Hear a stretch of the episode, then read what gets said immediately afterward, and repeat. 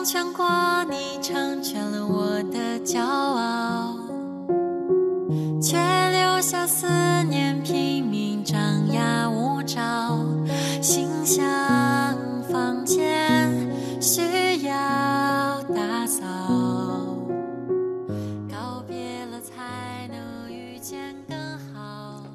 北京时间的十二点零七分，这里是正在直播的文艺大家谈，来自中央人民广播电台文艺之声。各位好，我是小东。中午好，我是肖璐。最近啊，有一部叫做《人间至味是清欢》的都市爱情剧正在湖南卫视热播。相对于其他的都市题材的电视剧啊，这部电视剧聚焦七零、八零、九零的人生层面，三种不同的群体的价值观碰撞在一起，形成了一种让人看着比较轻松的清新的风格。哎，人间至味是清欢，很多人呢乍一听到这个名字呀，第一联想的就是烹饪美食。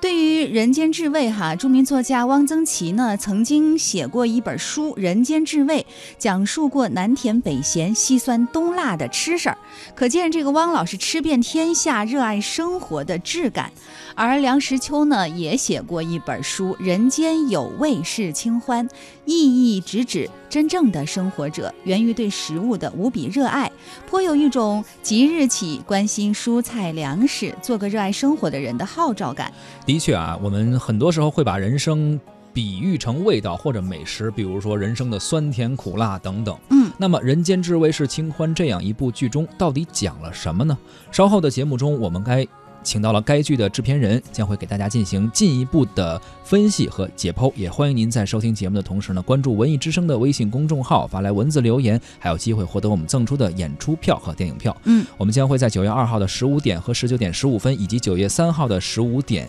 在中国儿童剧场，请您观看中国儿童艺术剧院的音乐剧《小公主》。啊、如果您感兴趣的话，可以发送姓名加电话加上“小公主”，就有机会获得两张我们送出的音乐剧的门门票。同时，我们还会邀邀请您。呃，观看电影《敦刻尔克》，呃，时间是九月二号，本周六的十二点。如果您感兴趣的话，现在就发送姓名加电话加上“敦刻尔克”到文艺之声的微信公众号，就可以抢票报名。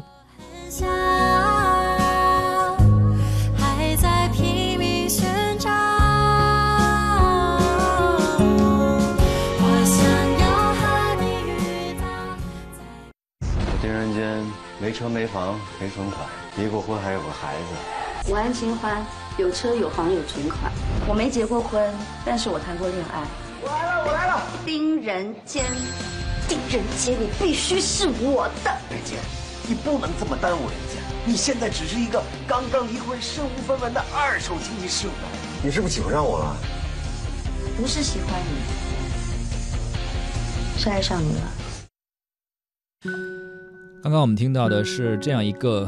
片段啊，就是来自《人间至味是清欢》。呃，这部电视剧中三位的主角分别叫做丁仁坚、翟志卫和安清欢，组合起来正好是这部电视剧的名字。该剧主要讲述的是大时代的环境下不同的生活际遇的丁仁坚、安清欢和翟志卫他们在自我实现与追求爱情的这样一个过程中的故事。该剧选择用金字塔模式啊，讲述三个年代生人的这三位主角，他们之间的价值观和情感的碰撞，呃。还真是第一次见到这样的一种呃年龄差距也好，或者这样一个状态下的三角恋啊。嗯啊，剧情刚刚开始几集，呃，便将三个主要人物的性格交代的非常清晰了。嗯七零后 IT 工程师丁仁坚由佟大为饰演，人到中年，职场难有突破，生活压力大，成成了一枚铁公鸡，身上呢是集合了都市女性最讨厌的小毛病，像什么爱吹牛啊、好面子呀，而且还不思进取，没啥事业心，对金钱呢没有渴望，可是呢却偏偏有一个追求物质生活的妻子，这矛盾呢、算是埋下了。哎，这就是佟大为饰演的一个七零后。接下来呢，还有一位八零后的独立精呃精英吧，算是叫安清欢，是陈乔恩饰演的。他是呃在一个餐饮公司工作，而且一步步的奋斗到了还算是比较高的一个职位啊。性格中有这种不服输、不妥协的一种气质，希望能够大干一场，大展宏图。而他却与佟大为饰演的丁仁坚的性格显然是两个极端，而擦出火花也应该是一种必然。对，那还有一位呢，就是九零后了啊，傲娇的富二代翟志卫由王一博饰演。这个人呢是家境显赫，有一些创业头脑，天马行空的游戏天赋，但是呢也比较任性，认为万事有老爸的支票做保障，这也为此后的人生转变呢埋下了伏笔。这样的人设和以往的都市剧相比呢，好像是多了一些创新哈。有人评论说，哎，《人间至味是清欢》是一部反套路的剧。对此呢，我们也采访了该剧的制片人，我们来听一听他在立项之初啊是如何有意识的对于都市爱情题材剧进行突破的。那是肯定的啊，因为现在整个的都市爱情的这种题材比较同质化，呃，确实是比较套路啊。嗯，我们肯定不希望从一个切口进，从一个比较窄的话题，比如离婚、二婚、养孩子、初恋什么这种啊，它的整个的视角比较窄。我们是更全景、更现实主义，所以我们是一个宏观的视角切入。但这样的题材呢，会比较有难度，对于编剧的创作是非常难的啊。还有我们遇到了冯源。啊，他用他的才华去把我们要的这种大视角，嗯，大话题做得很很漂亮啊，也有不同的这种呃心意，所以呃，我们是题材创新的一种一种方式吧，啊，大家说我们反套路，其实也是在在说题材创新的这个点。第二个创新，我们是从人设的部分，也没有用套路化的霸道总裁呀、白富美啊、白骨精啊这些标签式的人设，呃，我们是基于一些市场的调研。划分了一些主流人群的不同的这个特质，然后把它注入到七个不同的人的这个人生态度上去、生活价值观上去啊、生活方式上去。那我们再去做这个整个的故事的设定，就会比较有意思。所以，我们是偏群戏，而不是呃靠一两个人的这种演绎去发挥这个故事啊。所以我们不同的年龄段、不同的阶层都会有不同的共鸣。这个电视剧的名字《人间至味是清欢》啊，哎，非常的有诗意，而其中又包含了三个人的名字，所以说在最开始人名和剧名之间的创意，他们之间的关联有有怎样的设计和初衷？我们继续来听。这个名字呢，是我们想了很久，因为我们之前有几个备选，但都觉得不满意，没有这种一见钟情啊，就是他的这种感觉，众里寻他的感觉。呃，当有朋友提出是“人间至味是清欢”这样的一个名字的时候，我编剧我们就是一致认定就是他了。呃，他呢是来自于呃苏轼的一一首一首词，讲的是他被流放到一个偏僻的城市，有一种阅尽人生的经历，各种沧桑的这种浮沉，然后会有一个新的人生体验，跟我们剧的这种这种调性是比较接近的。呃，因为我们的主题也是讲一种人生的感悟，不同的人面对成功。面对失败，面对他的事业、生活、爱情，有什么样的一个生活态度？每个年龄段、每个阶层、每个不同的特定人群，它是不一样的啊。但是我们又探讨的是一种和而不同，不是说谁比谁更好，谁比谁更优秀，谁比谁更对、更正确。我们是讲的是，最终他们选择的自己的这个方向都是符合自己的要求的，达到自己的一个人生的目目标就 OK 了。我们不去做横向的比较。呃，当然，这个名字我们也觉得相对比较文艺了一点儿，所以在呃主角的人设上呢，把名字做了一个代入啊，这个是有部分观众是有一些争议的，对，但是其实对于一个非常创新的一个剧来讲，我们需要一些呃商业的包装来去让它更容易被大家去接受。嗯，但其实代际差异和彼此的接纳融合，貌似也是这部剧当中的一个重点哈。那关于这方面，呃，制作片方又是如何考虑的呢？我们再来听一下。对，因为现在我们经常在互联网上看到一群人说我是九零后，我看不起你们八零后，还有一些八零后看不起七零后，当然还有这种不同人之间价值观的不认同。但其实我们想探讨的是和而不同。就是在这么样的一个很多元的社会里面，我们不能单纯的去否定谁，去打败谁啊。其实每个人自己选择的生活方式是有他自己的一个合理性的，只要他在自己的路上认定自己是 OK，那这种成功、幸福是他自己的归宿感的东西。我们不能去从另外一个角度来去做一个评价啊。所以一开始我们做的还是先从冲突入入手啊，不同。年龄层不同的群体之间有价值观的一个冲突，但最终是大家互相和解，跟别人跟自己，那这个也是我们在整个剧的一个考虑，就是最终是有一个和而不同这样的一个结论啊。很多观众呢看偶像剧也是非常关注演员的，而该剧是偶像剧演员陈乔恩的一次转型啊，这是很多网友的评价。从某种程度上来说，呃，很多人说佟大为也是在这部剧中呢突破了自己以往的形象，呃，有一些反转，而且加入了一些轻松幽默的元素，并且呢还选择了一些呃年轻的演员，包括一些呃老戏骨去助力。所以很多人也关注哈如何评价演员们的最终表现。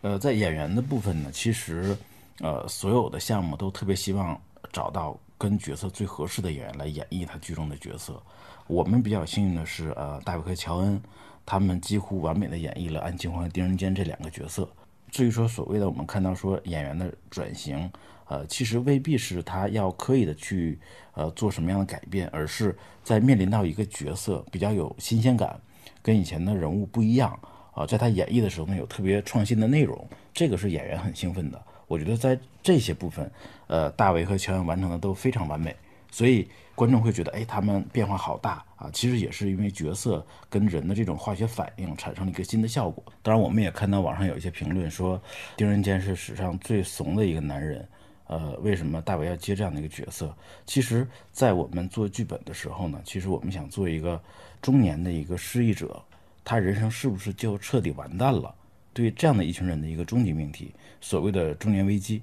啊，那丁人间的一个现实意义，它具有很强的普遍性，它满足于生活的现状，满足于目前的这个这个家庭的情况，但实际上它是有很强的一个现实危机的，他需要遇到一些外力去刺激他，激发他生活的这样的一个新的斗志，然后再去做人生的一个新的选择。呃，其实我觉得大为从角色的完成度来讲非常高。他放下了自己所有的姿态去演绎这样的一个小人物，他的眼神儿、台词、一些小动作，完美的诠释了丁仁坚的一些特质。但最后，因为现在只您只看到一半嘛，我们后面再看到他人生逆袭的时候，你会你也会同样有很多的这种共鸣。他的标签就是给我们社会一个非常积极的符号，啊，就是人生无处不可能，人生无处不开始。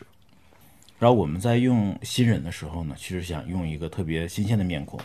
他之前没有任何角色的这种加持，但是他跟我们的翟志文呢又是特别契合、特别合适的，刚好看到了王一博，所以我们觉得他非常适合这个角色。呃，当然也有担心了，因为毕竟新人在演技，呃，演这么大的一个戏量上，是不是有很多的这个风险？呃，还好他比较好学，比较努力，比较勤奋，也比较有演戏的天赋。呃，随着这个拍摄的时间增增加，他越来越越融入。啊，最终我们看到他在整个的观众的口碑中是非常高的啊。然后比较幸运的是，他也有身边有一些老戏骨在为他保驾护航。呃，不只是大为乔恩非常帮助他，导演啊，呃，整个的现场的这些团队们、执行导演以及这些老戏骨们对他都有很强的一个带动。我们常说没有小角色，只有小演员，就是角色是不分大小的。我们这些老戏骨他演的角色戏量并不大，有的甚至就是几场戏、一两场戏，但是都很出彩。很有辨识度，所以一部质量好的戏，它往往是需要演员不同的组合，有不同的化学反应，然后每个演员在自己的完成度上都很高，最终呈现给观众的是一个非常有代入感的一个故事。嗯，那么在趣味分化和媒介变革的环境之下，都市爱情剧如何进行突破？在层层夹击之中逆袭，都市情感剧如何直面当下的社会现实？在作品当中涉及公共领域话题呢？我们再来听一听。呃，对我们，我们经常说，现在呃，互联网带来的冲击呢，以前是每三五年整个的社会的环境啊，整个的话题有一个特别大的一个变化，但是现在可能每半年就会有个比较大的一个变化。都市情感剧它是剧的一个一个普遍的一个类型，这种类型，它不像某一些这种带来感官刺激的，比如说罪案类型，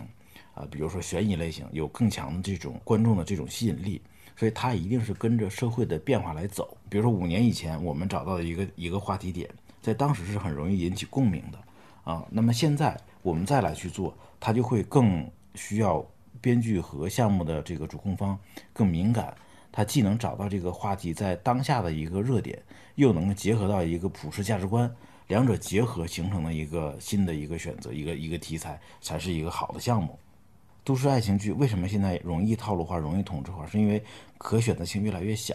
这种情感的这种捕捉已经其实很极致了啊！从情感的各个状态，不同年龄段的这种情感的状态，其实有有很多剧都已经写过了，所以再去做创新是很难的。那如果是说一定要去做这个都市爱情、都市情感剧的类型，我觉得还是要在这个都市情感和都市爱情的根基之上，加一些新的类型的这种复合，呃，比如说加一些这个喜剧，加一些犯罪，加一些其他的一些类型的可能性，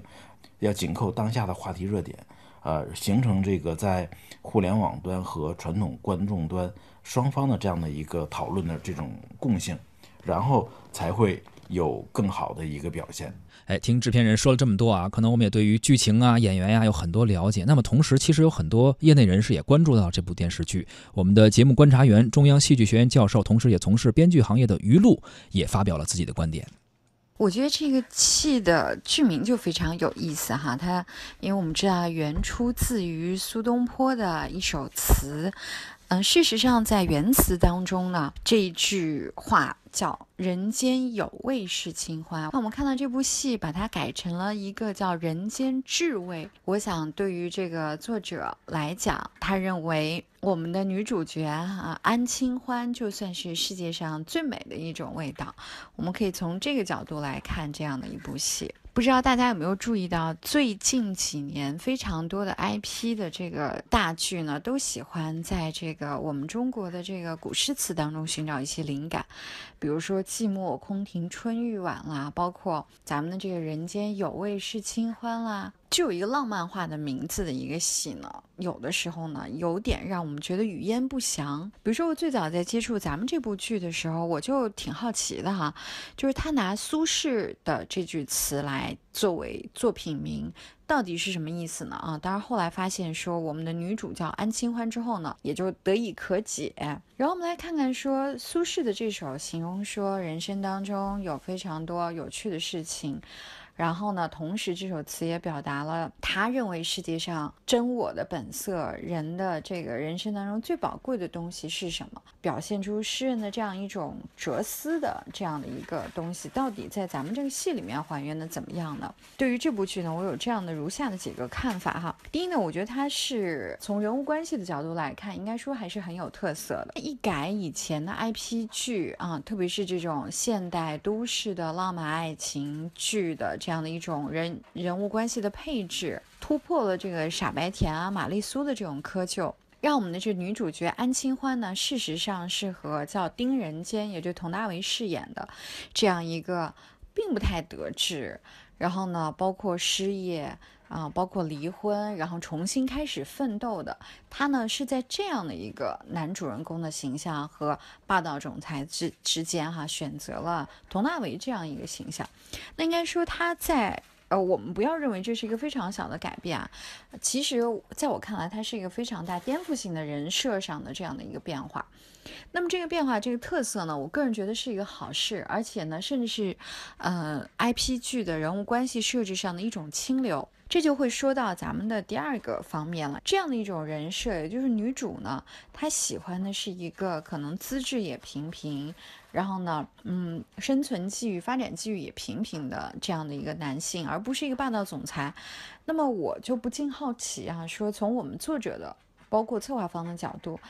这部剧到底是给呃男性观众群体看的，还是女性观众群体看的呢？说实话呢，我觉得这部戏的这个特色呢，也是这部戏的一个软肋。对于观看人群的这个心态呢，是暧暧昧不清的。女主并没有选择我们一般意义上的这个霸道总裁，没有实现许多少女，嗯的这样的一种爱情的梦想。我们可以看一下，是不是这个视角就是变成一个男性向的这样的一个戏呢？啊，从我观剧的感受上来讲，应该说是不是的哈。首先呢，第一，他的这个戏就不是一个男性视角的戏，应该说是完全从女主人公安清欢，就陈乔恩饰演的这个角色出发的。但是呢，他的这个嗯观看心态呢，我们看到他又输出给的其实是一个男性向的这样的一种感受，就是说真情是更加的宝贵啊。嗯，无论你的人生际遇如何，你都是有机会找到真爱的啊。对我们的男主人公来说是这样。那显然呢，就是呃让我们觉得在定位上比较的尴尬。最后呢，我想说的一点就是从表演的角度，我觉得它几乎沿袭了一种比较夸张的、呃类型化的和漫画式的一种表演。整一个戏的从第一集开始吧，就是这样的表演痕迹就贯穿始终。那也让我想到一个问题，就是说